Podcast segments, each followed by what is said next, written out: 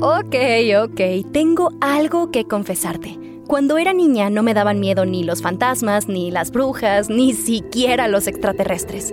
Pero lo que realmente me daba miedo eran las clases de historia. ¡Ay! Tantas fechas lejanas, sucesos complicados y nombres que no podía ni pronunciar. Toda mi vida intenté evitarla, pero entonces encontré el podcast Historia para Tontos donde de una forma divertida y muy interesante me explicaron todo aquello que en la escuela no me dijeron. Y desde entonces me di cuenta que a la historia no hay por qué temerle. bueno, tal vez a algunas cosas, como por ejemplo a la Santa Inquisición, o a las epidemias, a las hambrunas, a las guerras, al oscurantismo y a la época medieval. Historia para tontos, disponible donde sea que escuches podcasts. Te encantaría tener 100 dólares extra en tu bolsillo? Haz que un experto bilingüe de TurboTax declare tus impuestos para el 31 de marzo y obtén 100 dólares de vuelta al instante. Porque no importa cuáles hayan sido tus logros del año pasado, TurboTax hace que cuenten. Obtén 100 dólares de vuelta y tus impuestos con 100% de precisión. Solo con Intuit TurboTax. Debes declarar para el 31 de marzo. Crédito solo aplicable al costo de la presentación federal con TurboTax Full Service. Oferta sujeta a cambios o cancelación en cualquier momento. Esto es Creepy en Español, un podcast dedicado a compartir las creepypastas y leyendas urbanas más famosas e inquietantes del mundo. Tú serás quien decida si estas historias realmente sucedieron o son solo simples inventos de la gente. Se recomienda discreción, ya que estas historias pueden contener lenguaje explícito y descripciones gráficas de violencia. Los Jardines del Agua Gris. Escrita por James Blancard. Narrado por Fernando Hernández. Traducción. Guillermo Ruiz de Santiago. Los Jardines del Agua Gris hacen honor a su nombre. Pensé mientras subía por las húmedas losas de concreto y cruzaba el pequeño lago de agua estancada.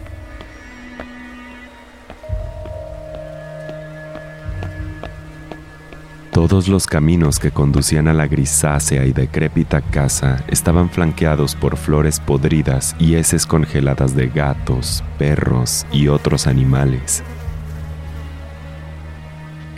El agua del lago parecía haber permanecido estancada durante siglos. Este lugar está muerto, tan muerto como yo. Llegué a la puerta más bien una vieja tabla podrida, y la empujé, haciendo rechinar las bisagras. No, no más chillidos, por favor. El interior era tan monótono y opresivo como el exterior. Y mis fosas nasales se llenaron de horribles olores que podrían describirse como negligencia y arrepentimiento. O tal vez solo soy yo. Hacía días que no me bañaba. No podía enfrentarme al agua. Había lo que parecía una especie de sala de espera conformada por tres o cuatro sillas viejas de mimbre y uno de esos carteles de por favor, tomen asiento, que se encuentran en los restaurantes viejos. Así que eso hice mientras miraba a mi alrededor en búsqueda de alguna señal de vida. Casi como si fuera un gesto automático, tomé mi cartera y la abrí. La foto de Em que guardaba allí me miró de vuelta. Nunca podría tirarla. No importa cuántas veces me lo pidiera mi propia cordura. Yo simplemente no podía. Esto era todo lo que me quedaba de ella. La última foto de su piel blanca, sus ojos azules, su pelirrojo cabello del que me burlaba y las pecas de su cara. Era preciosa. Intenté volver al presente, pero no pude. Nunca olvidaría el día en que se le cayó el último mechón de cabello pelirrojo. Una tos me devolvió a la realidad y, parpadeando, miré a un anciano calvo, barbudo y encorvado, que sonreía a través de una boca de dientes amarillos. Su ropa era tan gris como los pelos de su cara como si fuera la representación humana de los jardines del agua gris. Incluso su ojo derecho era gris. El izquierdo era solo una cuenca negra y vacía. Tienes una cita, dijo con una voz que parecía no haber sido usada en años. Sí, tengo un secreto quiero depositarlo. Sé que lo tienes. No estarías aquí por otra razón, ¿verdad? Se dio la vuelta y me hizo señas para que lo siguiera a otra habitación. Contemplé la foto de M por última vez. Te quiero, pensé. Luego la volví a meter en la cartera y seguía al viejo.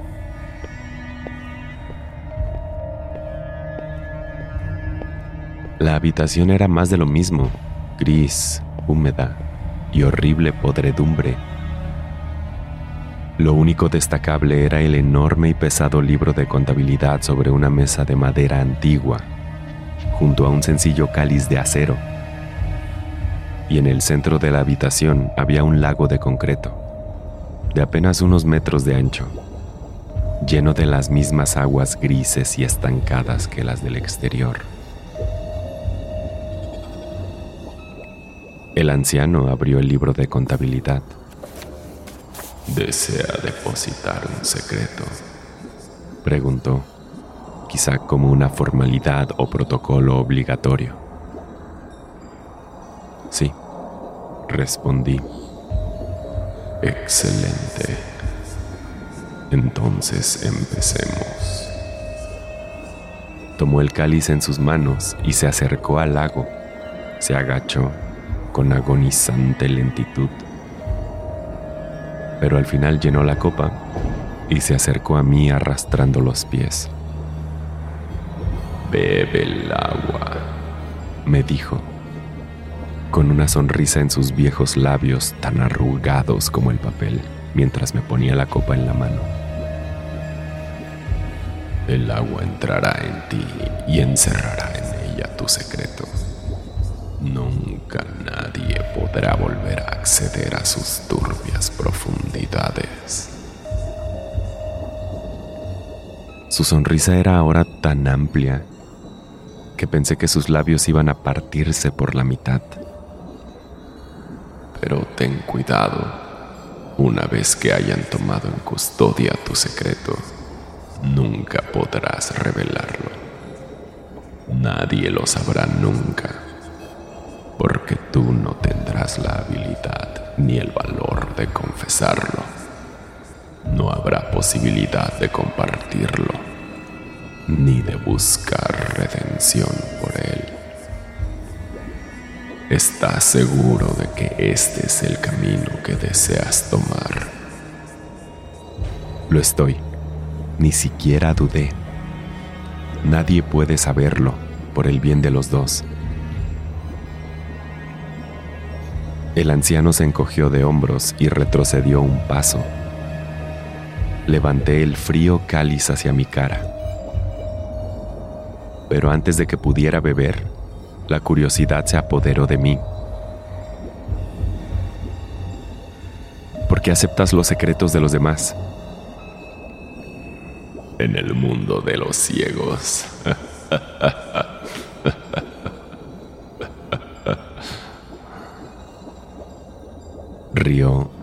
y gutural. Y se dio un golpecito en el ojo que le faltaba.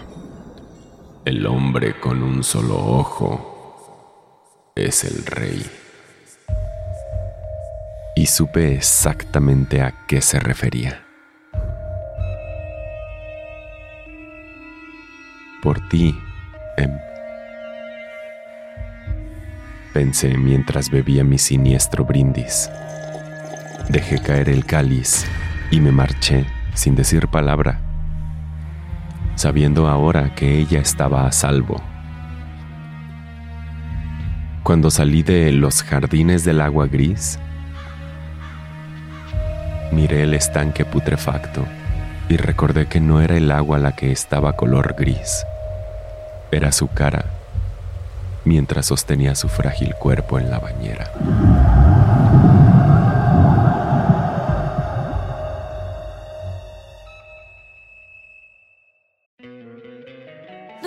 Encantaría tener 100 dólares extra en tu bolsillo? Haz que un experto bilingüe de TurboTax declare tus impuestos para el 31 de marzo y obtén 100 dólares de vuelta al instante. Porque no importa cuáles hayan sido tus logros del año pasado, TurboTax hace que cuenten. Obtén 100 dólares de vuelta y tus impuestos con 100% de precisión. Solo con Intuit TurboTax. Debes declarar para el 31 de marzo. Crédito solo aplicable al costo de la presentación federal con TurboTax Full Service. Oferta sujeta a cambios o cancelación en cualquier momento. Mi Rumi está obsesionada con las hadas. Escrita por Sleepy Hollow-101. Narrado por Ginette Zavala. Traducción Guillermo Ruiz de Santiago. Mi Rumi está obsesionada con las hadas. Y antes de empezar a contarte esta historia, quiero decirte que no quiero que te burles de mí. Ese sonido raro que escuchas es porque utilizo paladares. Pero ese no es el tema. Mi Rumi está obsesionada con las hadas. Y no me refiero a las lindas libélulas humanas que visten con pétalos de flores y tienen una linda sonrisa en la cara. No sé tú, pero eso es lo que me imagino cuando alguien habla de hadas. Pero esas no son el tipo de hadas con las que mi Rumi está obsesionada. Me di cuenta que Estela era rara desde que nos mudamos juntas. Nos conocimos cuando le di clic a su anuncio de internet que decía que estaba buscando Rumi de mente abierta. Y bueno, su anuncio decía que necesitaba a alguien que no se metiera en sus asuntos y que no tuviera problema con compartir el baño. Ok, siendo sincera, no era la situación más cómoda, pero yo no podía pagar otra cosa. Y honestamente, poco me importaba lo que ella hacía en su tiempo libre, por lo que no meterme en sus asuntos sonaba bastante bien. Te lo juro, si por mí fuera, ella podría haber estado cocinando metanfetaminas en su habitación siempre y cuando no me involucrara. Pues resulta que no traficaba con drogas. Bueno, no me habría sorprendido si hubiera encontrado algún cigarrillo de marihuana por ahí escondido entre sus cosas o algo así. Pero lo que realmente era su secreto era que estaba metida en cosas relacionadas a lo místico y lo oculto. Cosas sobrenaturales, teorías conspirativas y todo lo que estuviera al alcance de su imaginación. Decía que estaba convencida de haber visto a pie grande en una excursión.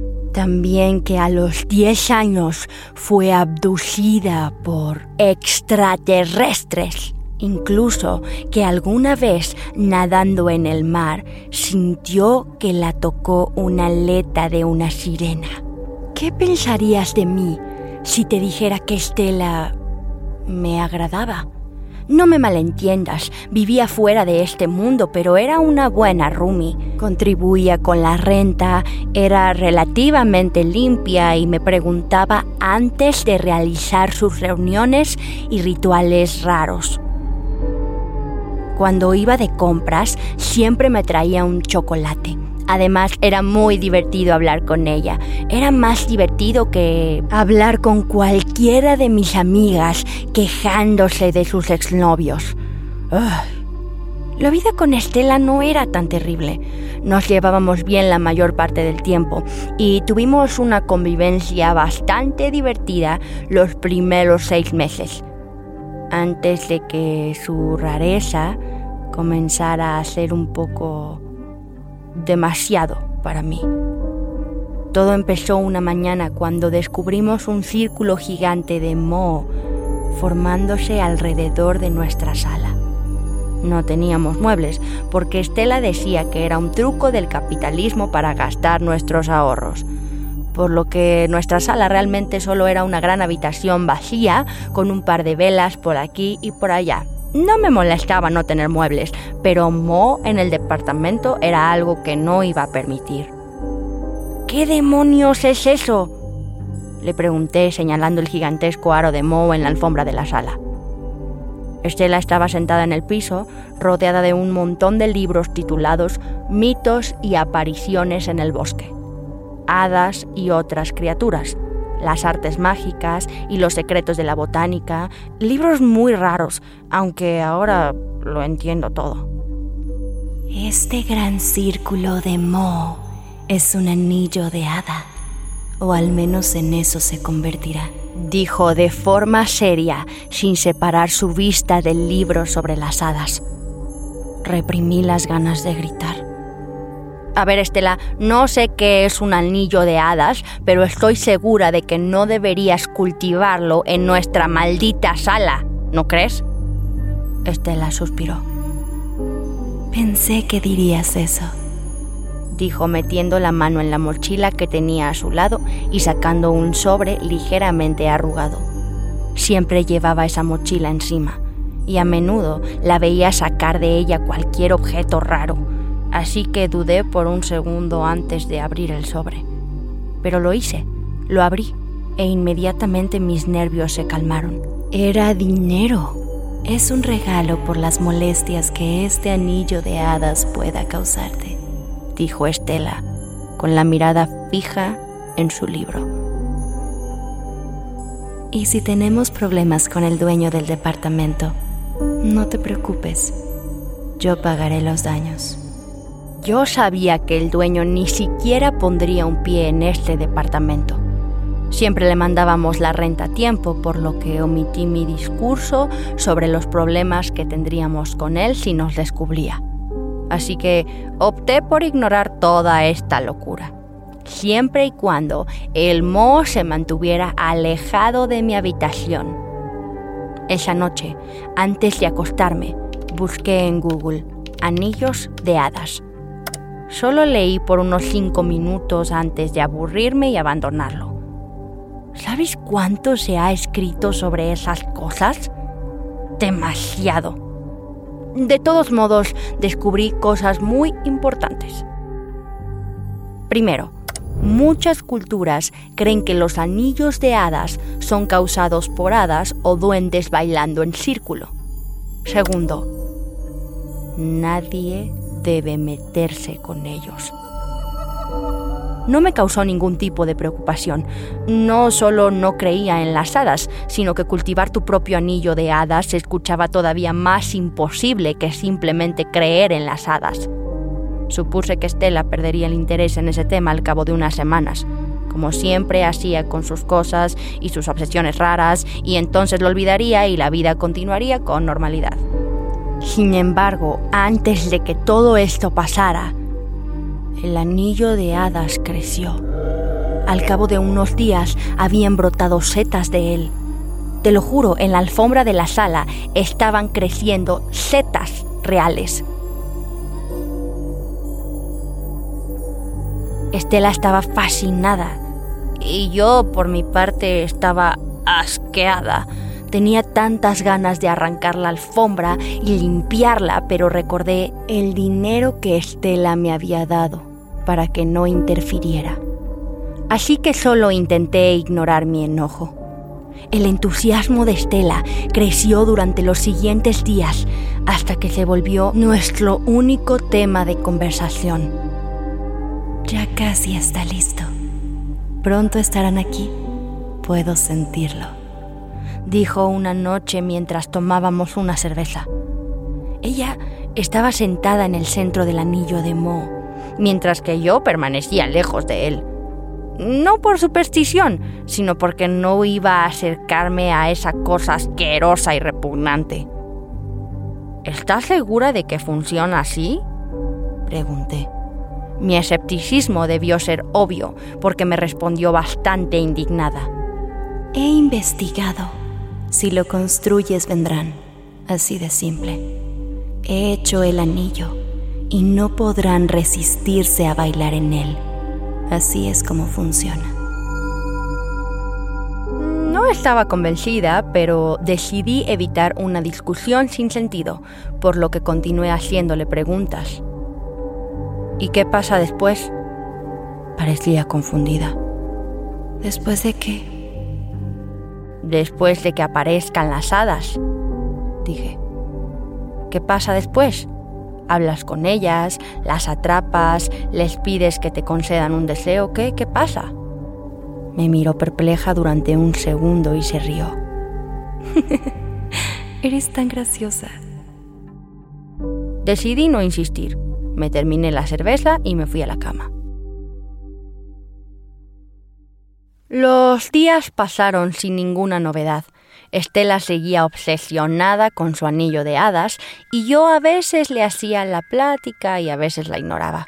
Con el tiempo, su interés empezó a decaer y comenzó a prestar atención a otras cosas.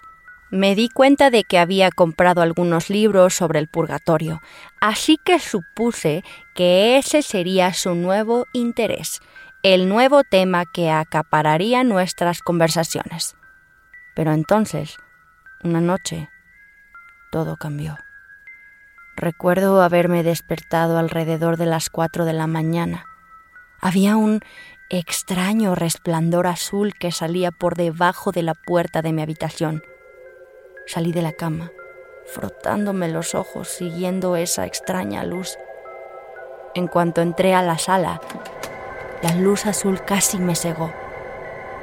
Maldije para mis adentros mientras me protegía la cara intentando que mis ojos se adaptaran a la luz. Finalmente lo hicieron y pude contemplar el terrible espectáculo que me esperaba.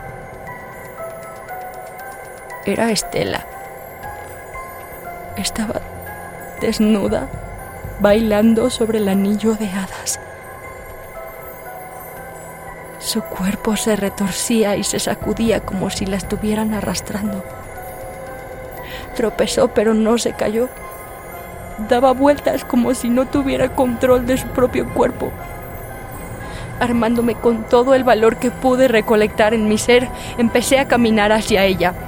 No sabía si estaba drogada o algo así, sí, sí, seguramente era eso. Estaba drogada. Estuve a punto de volver a mi habitación y fingir que no había visto nada, pero entonces pude ver la sangre. Estela tenía pequeños cortes por todo el cuerpo. Especialmente noté un anillo de sangre que le rodeaba las muñecas. De los cortes que tenía en el abdomen fluían caminos rojos que recorrían sus piernas. Y después vi su cara su cara. Sentí un escalofrío, sus ojos me miraban directamente. Tenía la cara retorcida por la agonía, su boca estaba deformada por el dolor y los ojos enrojecidos por las lágrimas.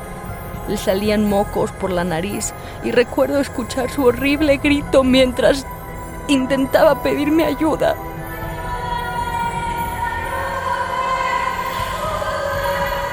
Instintivamente reaccioné a su súplica y me dirigí hacia ella con la mano extendida, con la intención de alejarla del círculo de Mo. Pero justo en ese momento ella...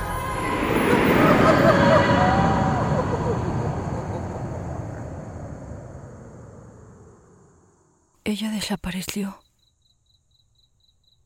Desapareció ante mis ojos. Fue como si nunca hubiera estado ahí.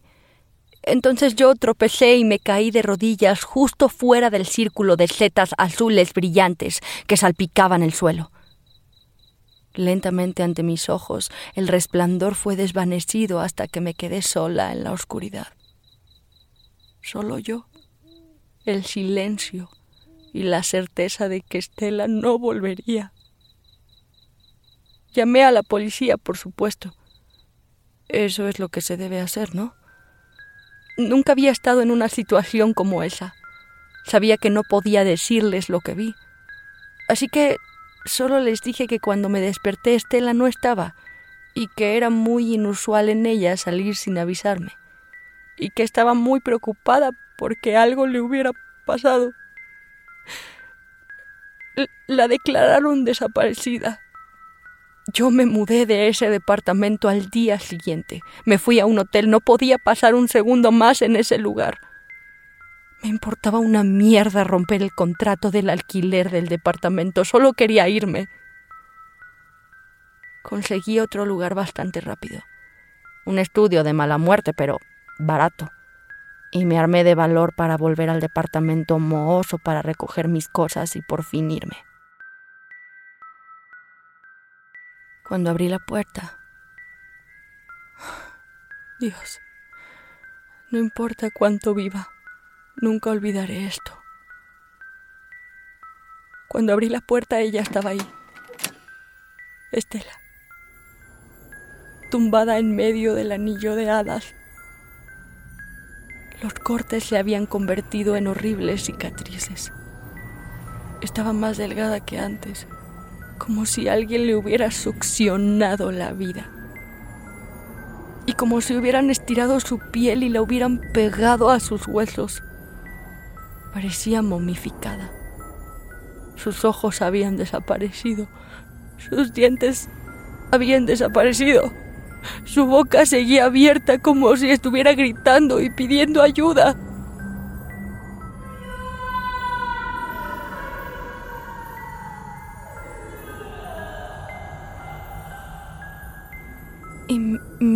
Miraba el cuerpo, juro por Dios que oí una leve risa procedente de algún rincón del departamento.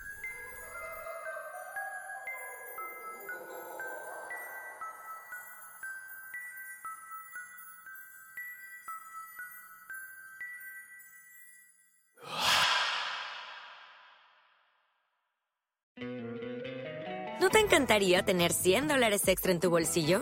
Haz que un experto bilingüe de TurboTax declare tus impuestos para el 31 de marzo y obtén 100 dólares de vuelta al instante. Porque no importa cuáles hayan sido tus logros del año pasado, TurboTax hace que cuenten. Obtén 100 dólares de vuelta y tus impuestos con 100% de precisión. Solo con Intuit TurboTax. Debes declarar para el 31 de marzo. Crédito solo aplicable al costo de la presentación federal con TurboTax Full Service. Oferta sujeta a cambios o cancelación en cualquier momento. Creepy en español fue creado por John Grills y producido por Guillermo Ruiz de Santiago. Manda tu propia historia a creepyhistoriaspod.gmail.com y nos pondremos en contacto contigo. Síguenos en Instagram, estamos como arroba creepy en español. No olvides suscribirte a Creepy en español donde sea que escuches podcasts. Todas las historias compartidas en este podcast están bajo licencia de bienes comunes creativos o tienen el permiso explícito del autor. Ningún extracto de este podcast debe retransmitirse o distribuirse sin el consentimiento del equipo de Creepy en español y de su autor.